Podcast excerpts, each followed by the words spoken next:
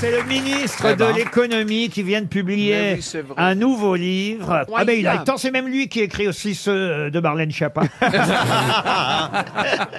Mais c'est vrai que Bruno Le Maire vient de publier un nouveau roman de 480 pages, Fugue américaine. Et en plus, c'est plus compliqué à écrire un roman. C'est pas une biographie, vous voyez. Donc, il faut quand même le faire. Pourquoi vous râlez, monsieur Mais parce que c'est non mais Parce, que, quand on est ministre en exercice, il pourrait au moins attendre de plus être oui, c'est ministre ça. pour publier. C'est pas comme si la moitié des Français étaient dans la rue toute la journée, lui il va en promo dire bah pendant mon temps libre, j'écris des romans. Oui, quel mais, temps c'est ça pas- mais je, crois que c'est son troisième livre depuis Non, euh, là depuis, depuis qu'il est ministre. Ah, mais le prix, 3000 euros, quand même, c'est beaucoup pour un livre. hein.